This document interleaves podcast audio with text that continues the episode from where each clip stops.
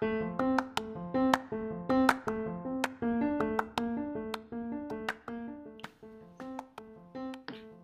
にちは、えー今週もサラキャストをお届けしたいと思います。僕はサラダ代表の細井です。えっ、と、前回ですね、えー体デザインマネジメント代表の山崎さんにお越しいただいて、かなりいろんなあの話をしていただきました。で当初もあの話そうと思ってたこと以外にもいろんな 話が広がって、結構ですね、大麻の話したり面白かったんですけど、今回も山崎さんにお越しいただいてお話をしていきたいと思います。よろしくお願いします。よろしくお願いします。今回はですね、まあ、後半は、えー、とちょっと企画みたいなものを用意しててあの僕が聞きたいことを架空のこうリスナーから、はいえーお手紙いただきましたみたいな感じでお話をさせていただきたいなはい。これも山崎さんがやってる YouTube で話してたネタで面白いのがあったので、はい。それをちょっと皆さんに紹介したいなと思ってあの考えました。はい。ということで、えーこちらをメインにお話をしていきたいと思うんですけども、はい、ではですね、えー本日リスナーから質問をいただいてますので、はい。えーご紹介したいと思います。はい。はいえーこちらの方は、都内 IT 企業にお勤めの30代女性よりご質問いただきました。はい。えー仕事や育児で疲れが溜まってしまって夜寝ても疲れがなかなか取れないことが多くオフィスでも疲労感を感じながら仕事をしてしまっていますこんな時どうしたらいいでしょうか？対策を、えー教えていただきたいんですが、お願いいたしますはい。というような、はい。はい、悩みの相談がありましたなるほど。結構あるんですよね多分そうですね。結構多いですよね。寝ても疲れが取れないとか、なんとなく疲労感があるとか、なんか分かっているけど、どうしていいか分からないまま、どんどん溜まっていってしまうっていう、多いですもんね。なんかすごく難しいのが、風邪ひきましたうん。の場合、お医者さんに行くじゃないですか。うん。なんとなく疲労が溜まってるとか、え意外とこっちの方が怖いんじゃないのっていうのはえあるのに、ね。疲労感で病院に行くってない。うん。ですよねうん。そうそういう時とかへのこう対策、まあさっき、さっきっていうかあのあれですね、前回、え山崎さんおっしゃってたように、はいあの気づいたら体調が徐々に悪くなってきて、気づいたら鼻血がえ。止まらなくなって 出るようになったと思って え最悪のケースえじ。ゃないですか、今今元気にされているのであれですけど、あのままね入。院ってパターンとかなくなっちゃうっていうケースもあると思うので、ありますね。このちょっと得体の知れない疲労感とか、は疲れこういうのどういう対策があるのかなっていうのは、僕自身もなんかあの感じてたこともあったし、はい以前どういうアドバイスがありますかね？そうですね。あの最近こういう、まあ、疲労回復とかリカバリーというテーマにお話をさせていただいたりとか、はい。まあ、こういうキーワードにサポートをさせていただくことが増えてきたのであのお話をすることが多いんですけどもあの実は結構疲労って最近あの3つの疲労が結構有名なんですよね。3つの疲労、はい、精神疲労、精神はい。あのまあ、メンタル的な、ね、ものが疲れる精神疲労と、まあ、肉体疲労ですね。体を使って起こすこと特に、まあ、肉体労働を、ね、するお仕事の方がすごく多いかもしれないですけど肉体疲労と。あとは、まあ、あの神経とか脳疲労ですね。あの、まあ、神経をすごくすり減らしたりすると、まあ、神経疲れ気疲れしちゃったりとか、あとは、まあ、脳でいうとそのパソコンとかねスマホをずっと見て仕事することが多いと思うので、まあ、目からくるそういうふうな、まあ、神経視神経が、まあ、疲労を起こすことによって起きるものって実は3つあるというふうに言われてるはいですね。はいはいで例えばこういうところに今対策を取ってアプローチをしていくってことがすごく大事ではあるんですけども実はこの3つ以外にも残り2つ新しくあのある疲労というのが言われていましてその一つがですね内臓疲労ですね。はい、体の内臓がすごくあの胃腸が疲れてしまって正常に動かない状態の内臓疲労とあともう一つ、まあ、それに近いんですけども副腎疲労はい、副腎っていうとですねちょっと胃の横にちっちゃくついているものがあるんですけどそれはホルモンバランスを調整している実は臓器になりましてこの内臓疲労にも一応まあつながるところではあるんですけども実はこの大きく分けてこの5つの疲労がまああるというふうに言われていてそこにそれぞれまあ自分が今の疲労ってこの今お話しした5つの中のどの疲労に当たるのかっていうのをちょっとまあ、えー意識していただいてそこによって例えばその食べる食材栄養素あとはその食事以外の例えばそういう睡眠運動とか休息も含めてアプローチをしていくっていうことがすごく大事なのかこれ分かりやすい取り組みですね、はどうやったら何に該当するかとか分かるんですかな。えーとですねまあ、これ本当は検査とか受けると一番いいんですけど、なかなかやっぱり検査を受ける機会がないと思うので今例えば自分自身がその実際、えーまあ、この疲れているあとまあ悩んでいることっていうのを実際にそのまあ文字化したりとかあの書き出すってことがすごく大事なんですよね。あのよく食事日記とか作る時にも自分が何を食べてるかとよく書いてもらうんですけど、はい書くと自分がいかにいろんな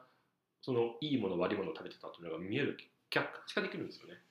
そうすると、まあ、そうすることが慣れてくるとそれが自分に対してあのどういうふうなものを今作ってるのかっていうのを認識するのと同じように例えば疲労とか疲れてる具合とかっていうのも体が本当に疲れてるのかとかあとは精神的なものが疲れていてなんか疲労感があるのかっていうのは全然違っていて、だからそこをちゃんとあとまあねあの肩こりとか頭痛とかってくる肉体的な疲れだと思ってたのが実は結構まあ目の疲労があったりとかっていうのもあるので、まあ、そういうところをしっかりとどのまあなんだろうジャンルに入るのかなってまずそのまあジャンル分けをまず最初していただくところからスタートされるといいのかなというふうには思いますね。はい、質問リストはないんですか？はい質問リスト。質問ですあそうですね。これに答えたらはい。何に該当するか分かるみたいな。そうです。ね。それすごくあの個人の方も企業の方もすごく言われていて今ね制作してる。あそうなんですか。そうなんですよ。あのできたらぜひ今ね一応肉体疲労と精神疲労とそれぞれの一応別項目の質問もあるんですよ。はいはい。まあ、この肉体質問質問に10個当てはまると肉体疲労が多いですねとかあるんですけど、一応これがどこに振り分けするかっていう質問項目がまだちょっと作れていないので、まあ、確かに細井さんに言われたようにそこがあるといいですよね。確かに振り分けするための質問があると。そうこの都内 IT 企業のお勤めの30代女性うん、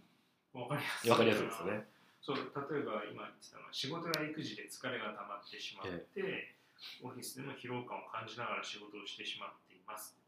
みたいなケース、えこれがだから精神によるものなのか肉体的な疲労なのかっていうのは、これだけだと分からない。えそうですね。でね。質問に回答すると分かるそうですね。で結果的に副腎疲労だったみたいなケースもあり得る。結構多いですね。実は最近調べても結構そのお医者さんに行っても肉体疲労精神疲労やっぱ神経疲労って分けたとしてもそこからやっぱり分からないところが結構多くてで切り上げついてみるとやっぱりその臓器ですよね。内臓的なものが今よくいろんなもの食べ過ぎというかいろんなものが溢れているのでやっぱり胃腸がずっと働かないあのあの休まないでずっと働き続けてることって結構日本人とかあったりするので実はそういうところが実は肉体疲労につながっていたりとかうん。十分休息をしていないことによって、えー例えば肉体につながったりとかあとは胃腸とか腸ってやっぱり精神にもつながってるので腸が実はそういうふうなものがちゃんと休めていないあの悪い状態になってると結構メンタルに影響したりとかうん。あと神経にも影響したりとか結構脳にもつながるので実はそういうところも含めると結構臓器っていうところもケアしてあげることが大事になってくると思いますね。はい。なるほどね。この質問リストって大体いつ頃えー、と早くては今年の春春お春ですもんね。もうでももうちょっとあり桜開花し始めてそうですね、桜が散るまでになんとかね。えでもそういうふうにそこはちょっと今、別項目のちょっとあの質問リストはあるので、あはいのそこをちょっとあの振り分けするためのリストはちょっと今、早急になんとかね。作ってあのできればいい絶対に興味ある人多いですああ、そうですね。聞いてくださってる方も、はあの出来上がったらぜひ教えていただいたらそうですねお問い合わせくださいい。はい。僕もすごい興味あるんでその時はもう、一番最初にあの細井さんにまず、チェックしていただいて。ここまでこの前いや副腎疲労とかって精神疲労となんとなく近いようなイメージもあってえ交感神経とかーそうですね。関係しますし、ええストレスとかも関係しますもんねそうですね。また結構そのカフェインによる影響だったり、まあ、いろんなことがそのそうですね。ストレスも結構あるのでその副腎はカフェイン関係してるんですあるんですよね。カフェイン、まあ、その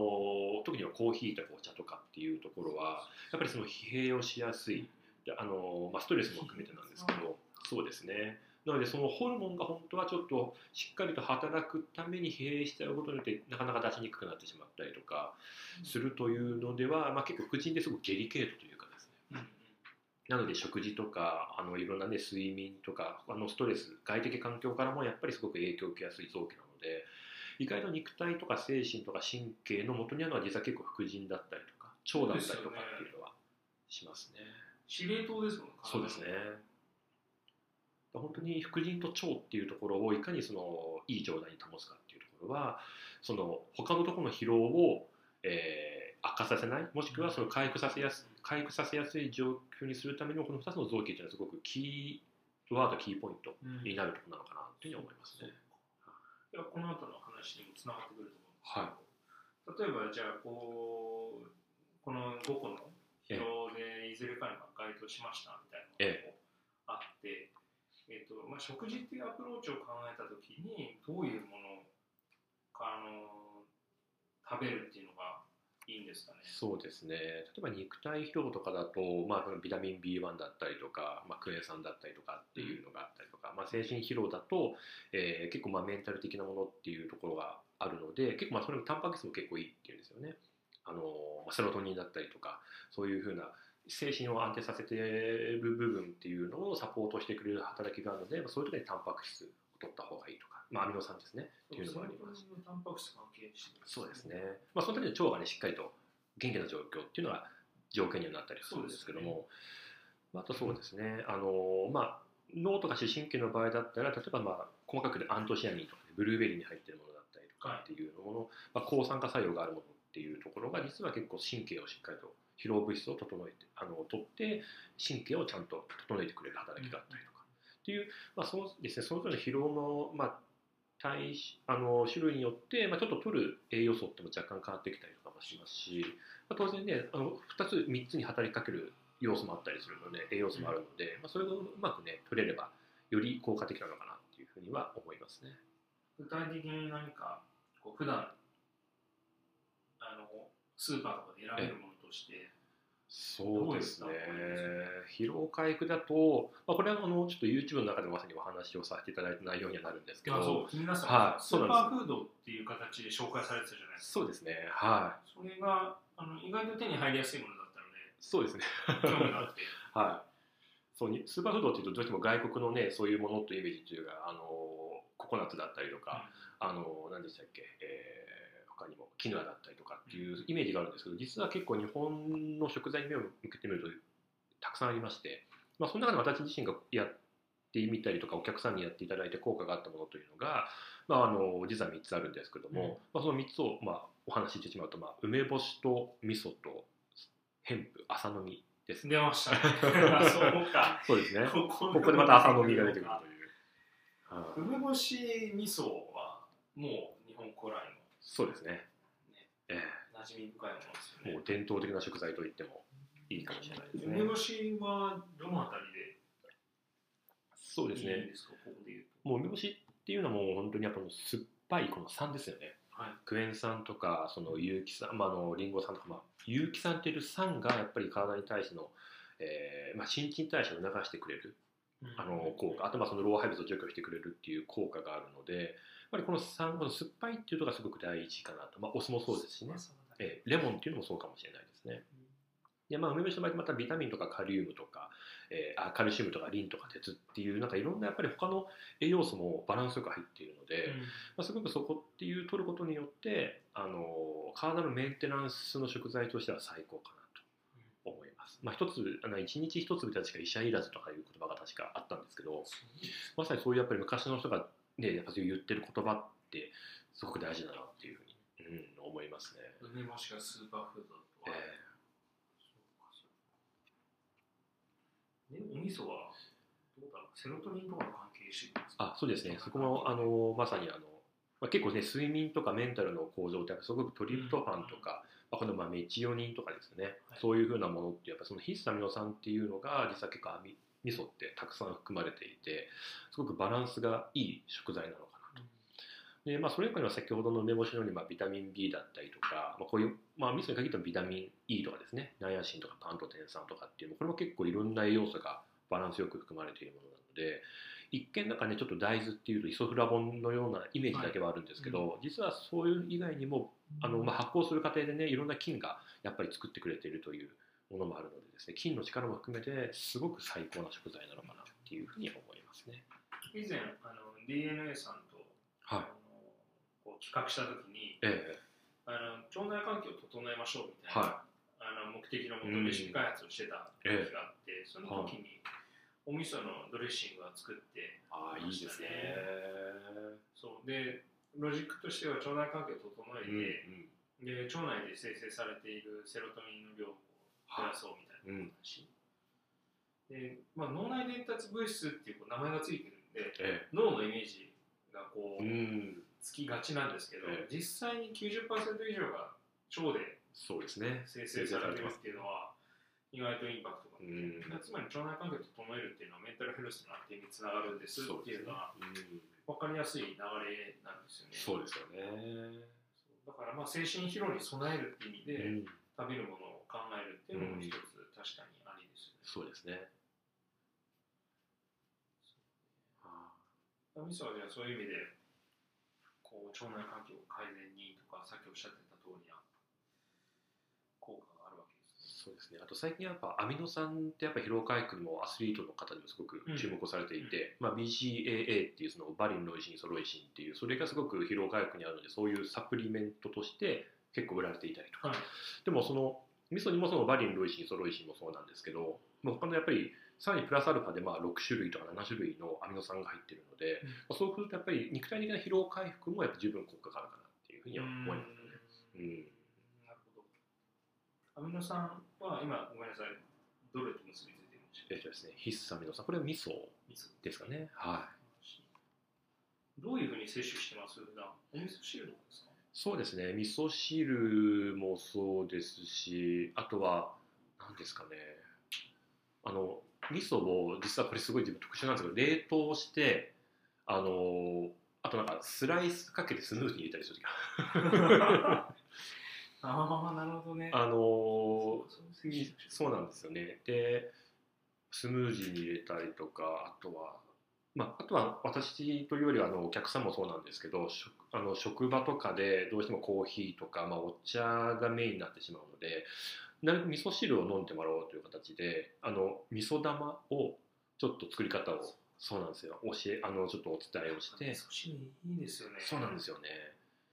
なのでそういう風な味噌玉を、まあ、事前にちょっと用意して、まあ、わかめ入れたりとかちょっとまあその具材をちょっと入れてぐるぐるっとまあ本当に拳大あ拳大あの親指大ぐらいのぐらいの大きさにちょっと入れて、まあ、冷凍しておいてもいいですし、まあ、冷蔵庫に入れておいて出社する自分が会社に行く時にそのカバンにちょっと何か箱に入れて持って行ってデスクで飲みたい時にお湯入れて飲むだけなのでだから出し取る必要も一切ないですし。なんかそういうふうなものを気軽に飲めるっていう環境をちょっと私も作り,、ね、作りたいなとそ思ったりとか。れは大賛成ですね いやー味噌汁ね、うんィスでちょっと飲めるっていいですよね。あと味噌汁サワーはね、やっぱりちゃんとあるといいですよね。味噌汁サワーっていうのはお湯で戻すんじゃなくてもう味噌汁が出てくる。みたいですね。なんかそれをこの前ちょうどたまたま話した時、味噌汁サワーを入れてる会社が実はあって、あそうなんですそうなんですよ。で、なんか会議の時にコーヒーの代わりに味噌汁出してるっていう。そ お客さんにもお客さんに味噌汁を。それはすごいです。えー、その紙コップに紙コップに入れてだからなんかそういうふうなことを考えるとなんかその味噌汁、ね、サーバーもちゃんとそのどういう味噌を使われるかわからないですけど、なんかちゃんとある程度、ねあのーそれなりのちゃんとした味噌をサーバーとうまく連結してなんかねその1日飲めたら結構生産性が上がるんじゃないかなって思いますよね。継続的にそれが摂取できるよううんになってればいいんですよね、オフィスやっぱそういう環境づくりって大事かなっていうのは思いますね。うん、3つ目が朝飲みはい、朝飲みですね。はい。朝飲みはどういうなんか関わり方をしてくるんですか？そうですね、朝飲みもあの先ほどとお話したな必須アミノ酸がすごく豊富なんですよね、9種類。うん。で、あとまあ、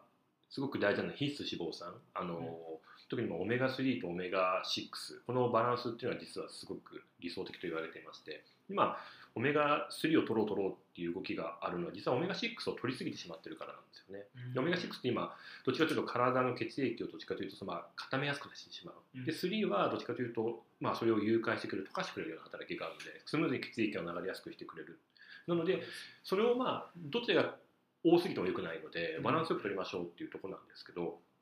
今だいたい理想がまあ、えーオメガ6を3としてオメガ3を1、まあ、うん。3対1とか4対1って言われてるんですけど今の日常って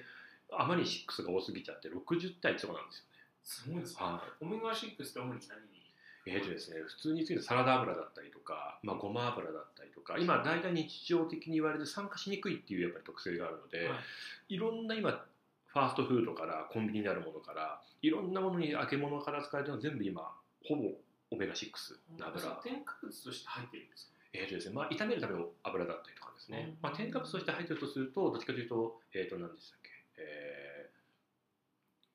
まあ多分そこの部分よりも多分まあ調理とか揚げ物で使ってると結構多いですね、炒める時だったりとか。でも全てにやっぱり火を通す時に油使うじゃないですか。それが全てやっぱりあのオメガ6が入ってる油が使いがちだったりするので。なのでそうするとそれがもう摂取しやすくなってしまう、まあ、トランス脂肪酸が一時期、ね、今でもやっぱ悪いって言われてる。のはそれはまあ添加物添加をして水素添加をして違う物質を作ってるっても当然悪いんですけど実はオメガ6を取りすぎることによって体が炎症を起こしやすい体質になってしまはい。ってるので、まあ、それを沈めるためにはオメガ3がやっぱり大事だよ。とただやっぱりど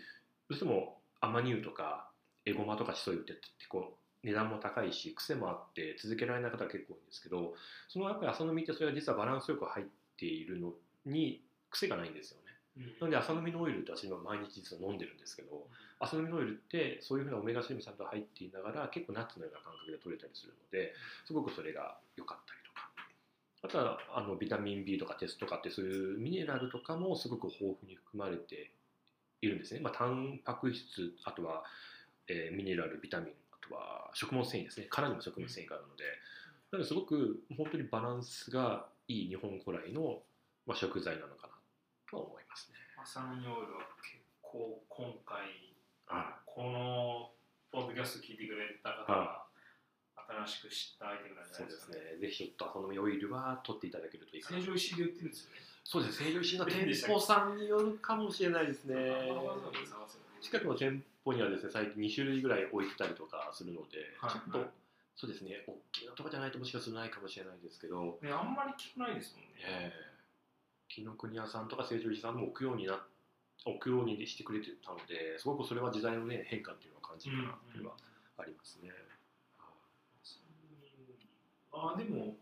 アマゾンで売ってますねあ。有機朝飲み油。そうですね。多分通販とかだと結構 Amazon でも比較的軽え簡単に購入しやすいかな。ヘンプシードオイル。そうです、そうですね。230g で2000円ぐらいするそうですね。ちょっと朝飲み、えあとアマニ油とかよりは高くなってしまうかもしれないですけど、オ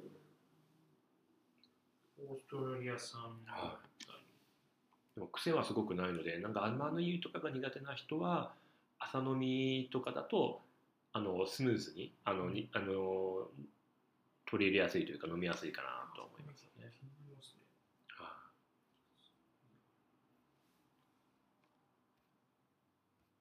オーストラリア産。結構オーストラリアというのはカナダとかドイツ、まあ、中国も一時期そういうヘンプのそういう実のねそう植物性食用性のあ食食用としてあの育ててたものが結構多かったので結構産地というかそういうふうな商品が今多いかもしれないですね。うんなるほどね一個ちょっと買ってみました。あ本当ですか？はい。あの比較的、あの、なんていうの、お財布に優しいものになってますそうですね。これからねそういただけると。いいですね。はいでなんかお、まあ、体調悪くなってお薬を摂取するとかっていうのえよりも、なんかそうならないために、えうん分かりづらいんですよね。実感しにくいんですけど、そうですねそういう取り組みって。ええでもなんかこういうその知識を得たことを機会に試してみるっていうのは、めちゃくちゃありですよねそうですね。なるほど。はいまあ今はじゃあ主に疲労回復につながるスーパーフードという形でえ3種類はいご紹介いただいたんですけど、はいこの他にも当然あるんですよね。そうですね。なるほどね。はいせっかくなんで山崎さんで YouTube でそれははい。ご覧いただけると。ちゃんと、ええはい、ポッドキャストにリンク貼ってますね。ありがとうございますはいではもう一つ、はいはい、ちょっと滑り込みで、はいえー、っとですね、はい、えー、渋谷の IT 企業にお勤めの30代男性はいエンジニアの方から問い合わせいただきました。エンジニアとして渋谷の会社で働いているんですが、最近日中に飲むエナジードリンクの量と頻度が増えています。はいずっと座り仕事をしていて、ランチの後など特に眠気と戦う必要が出てくるため、ついついエナジードリンクに手が伸びてしまいます。飲みすぎは体に悪いと分かっているんですが、実際エナジードリンクって、まあ、効果があるってのは分かるんですけど、ええ悪い点はあるんでしょうか、えー、山崎さん教えてくださいということです。はい、はい。どうでしょう？エナジードリンク確かに手出やすいですそうですね。なんとなくこ効きそうな感じが。しますう、ねえ僕も大学の時あの試験期間中に安く大量にーはいいうの学校のこうカフェで売ってたりしたら、ええええ。買ってガンガン飲んでたんですけどあ正直あれ飲んだからって言って、うん。眠気が完全に吹っ飛ぶっていうのはないじゃないですか。そうですね。あくまでなんていうのかなお賽銭入れねて拝む感じに近いと思うんですよ。なんかお守りというか何そうそう頼みそうじゃないででもつい飲んじゃうみたいな。そうですね一定のねまあ血糖値が急激に上がることでうん。30分ぐらいハイになるっていうのはそうですね。実際あると思うんですけど、まあ、カフェインも入ってたりとかねやっぱするので、うん。どうしても覚醒作用っていうところではまあ効果はあるものはあるかもしれないですよね、でもそのハイの状態って30分経ったらインスリン分泌されて下がってくるわけですよね、えつまり1時間ぐらいの間しか効かないということは、業務時間中8時間で8本飲まないといけないっていう状況がこ そううですね。起きるっていうのも前実際におっしゃってる、ええあの医師の方がいて。確かに。そう。でまあ体に悪い部分っていう捉え方をすると、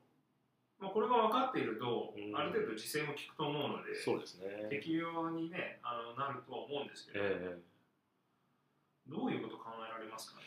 やはりこれあの前回の、ね、動画のああ前回のそのお世のお話をしたんですけどやっぱり血糖値の乱高下その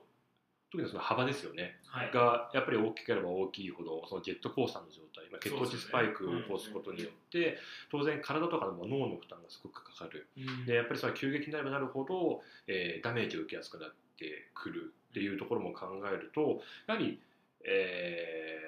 ーまあね、すごく一瞬覚醒して、まあ、な目が覚めたような感覚になるかもしれないですけどその後やっぱりもう一回血糖値を下げてあげるっていう状況を考えると、まあ、負担はすごく体にかかりますよね多分ね。えーあとやっぱ人工甘味料っていうところがすごく一つ気になってると思いまして、まあ最近ね人工甘味料フリーだというふうに言って歌ってても実際裏見ると結構違ったものを使ったりとか書き換えてるものが結構多かったりするのでそうなんですよね。やっぱ人工甘味料も結局その砂糖を使っていないシュガーフリーとしても人工甘味料が入っているとやっぱりその甘さ的には実は脳って300 200倍から300倍ほどの甘さを感じてるっていうふうに言われてるんですよね。甘み自体が。なので砂糖を取ってなくても実はその結構人工甘味料って私たちが分からないところで結構体でその甘さを感じてたりとかをしていてそうすると結局脳がそれに対してまあうまく騙されてしまうんじゃないですけど、はい。あとは飲み続けてると、まあ、これはそのエナジードリンクだけではないんですが人工甘味料とか添加物が取りすぎちゃうと、まあ、舌の感覚が壊れてあの舌の味覚というかそれが壊れやすくなってしまうのでそうするとやっぱりその舌の味覚が壊れやすくなってどんどんやっぱそれって味覚障害になってしまったりとか、どんどん甘いのが欲しくなってしまったりとか食過激に食感が欲しくなったりとかっていうのもつながりやすくなってくるしそうすると糖分だけの問題とは今度塩分の方の問題だったりとかっていうのもつながりやすくなってくるので、やっぱりその適量がちゃんと守ればいいんですけどやっぱり飲むとまた次欲しくなってくるっていうような状況が続くのであればなるべくエナジードリンクっていうのは控えてもらった方が越したことはないっていうのはあるかもしれない今ですねの。説明はかなり説得力ある。その食事をより美味しく食べられるうんわけですよね、ええ。その味覚敏感であれば。そうですね。ただその可能性も、ええ。っと、下げてしまう。そうですね。こういうものになれると。うん。これは確かに、まあ、わ悪い影響として考えられまあ、そういうリスクはより高くなってしまうかなっていうのは思いますね。うん。なんでみんな飲むんですかね？まあ、先ほどのやっぱりそういう特に男性の場合ってね昔あった24時間働けますかみたいなそういうキーワードのイメージがエナジードリンクとかそういう栄養ドリンクってあるのでなんかそれを飲むことによってなんか気合を入れるみたいな験担ぎとかなんかそういうのがどうしてもやっぱあるのかもしれないですね。女性はそういうのはあんまり少ない感じはするんですけど。ねああそうか男女比率でいうと男性の方がやっぱりあの消費量高いんですかね。思いますね。ちょっと私も正確には調べてないんですけどやっぱパッケージはほとんど今のあのコンビニに並んでるほどのパッケージの9割は男性向けっていうふうにやっぱり結構侍とかあのそういうなんか何でしたっけ侍がその肩を振ってるパッケージだったりとか、はい結構ブラックで雷越してるようなものとかで、やっぱりあんまり女性はあれですよね、まあ、女性向けも一部出してるみたいなんですけどやっぱほぼ見るともうほぼ何ですかねコンビニのあそこの棚の前に行くとほぼ男性向けのパッケージっていうところがもうメインに売られてるので、そこ向けにもほぼ発信してるような感じなのかなとなるほど。思います。僕もでも本当飲んでたんですけどなんで飲まなくなったのかうん、あな、まあ、この仕事を始めたきっかけがその友人の、あまあ、うん。同僚の病気だったっていうのはあるんですけあどあそのあたりからなのかな。えええあんまりいやなんか悟ったっていうのも一つあると思えうんうんですけど、うんそんなにし言っても聞かないじゃんっていうのはまあそうですよね。あると思うんです実は飲んでる割には結構どうしても高いですもんね。金額もそれなりにするし。それでやっぱり聞かないのであればちょっとんっていう考えてしまうとありますよね。うんうん、あとコーヒーを僕ここ2週間ぐらいはい。一切摂取してないんですよ。あそうなんですね。で僕本当によくコーヒー飲むんですけど、へえ一日コワーキングスペースとかで例えばじゃあ働いていうんた時とか、45杯は普通に飲むあレベルだったんええですよ、えでもななんかのきっかけである日あの紅茶にちょっと変えてみたんですえはまあ紅茶ももちろんカフェイン含んでるんですけど、調べ調べたところ半分ぐらいだったんですよねいコーヒーのカフェインの含有量うんが、まあこれだったらまあこれの方がいいかなうん。ででコーヒーを飲んでも眠気そんなに眠気が強い時そんなに眠気に勝てないんですよ、確かに確かに。そうですね。睡魔ってやっぱ強くてえカフェイン摂取したからって別にえ目がガそうですねッと開いてうん仕事できるわけじゃないっていうことを考えた時うん。に、あえてコーヒー飲む必要ないなっていう。ああなるほどね。でも完全にやめて一切摂取してないんですけど。ででもじゃあ紅茶の方が飲む機会が多かったり紅茶は飲んでますね。うんまあ置き換えただけあです。カフェインが少ない方に、でも置き換えがやっぱ大事ですよね。うん。であ良かったのはリプトン。はコンビニでリプトン買った時に、い。はい25えー、とティーバッグが25個入ってて、うん。200円か300円ぐらいなんですよ、ええええ。だから結構お安いんそうですよ。なるほど財布にも優しいっていう財布にも優しい1個10円しないぐらいうんででさらにその1つのティーバッグで僕23杯飲むんですよああなるほど。めちゃくちゃ経済的だなと思って。しかも抽出をね。そうそうそうそう。極端な話さゆとこでうももういいんですけど、そういうのがなんかパッと頭の中に出てくると変わるんですよね。そうですね。私も結局やっぱり何が欲しかったか炭酸が昔やっぱ好きだったんで、うん。こうあのコーラとかペプシとかが本当に今思うとありえないんですけどそれでご飯食べてたようなあれだったんで。それジンジャーエール大好きでジンジャーエールと本当お弁当ないと食べた気がしないぐらいの。でやっぱりそうするとその延長線上で気づくと同じようにやっぱりその甘くて炭酸っていうとエナジードリンクみたいのがあったんで私もやっぱ置き換えは炭酸水に変えたんですね。やっぱりそうすると体調がすごく良かったし眠くならないしとか、なんかそういうでしかも経済的にね200円とかってエナジードリンク買うんだったら今炭酸水100円とかこれ買えれたりするのでで炭酸のそのシュワッてする感覚で自分が満足できるんだったら、まあ、炭酸水でいいやと思って置き換えたら私もやっぱそこで気づくと炭酸なんだろうエナジードリンクはやめてたっていうのがありますね。ちょっとしたきっかけがあるとそうですね。意外と、うん。あのアクションというかなんか変わって選択肢が変わってそうですね。それが習慣化していくともう気づくとあれエナジードリンクなんかあなくても大丈夫だみたいななるかもしれないですよね。ちなみに今何飲んでるんですか？今ですねこれはあのレモン水。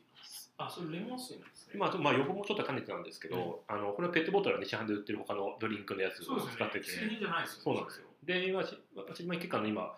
あの、スーパーとか行くとあの、今最近ね、オーガニックのレモン水って売ってるんですよ。はあの大体どれぐらい 100mg でもう2、300円ですかね。で、その濃縮缶で完全に絞ったやつがあるので、それを毎朝ダダダダッと10滴ぐらい入れて、もう持ってくるだけっていう感じで、一応レモン水にして。でさっきのあのお話した梅干しと同じように、やっぱりそういうふうなあの、まあ、有機酸ですね、酸の効果で疲労効果と、あとはそのふうな予防、あのウイルス予防じゃないですけど、もうそれを兼ねて、毎朝あのレモンを絞って持ってきて飲んでるって感じです。酸がいいっていうおっしゃってましたね。は酸っか。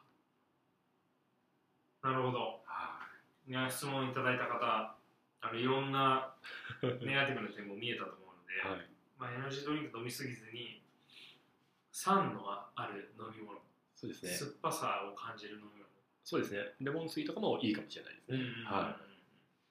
あとアミノ酸とかですか？肉体疲労に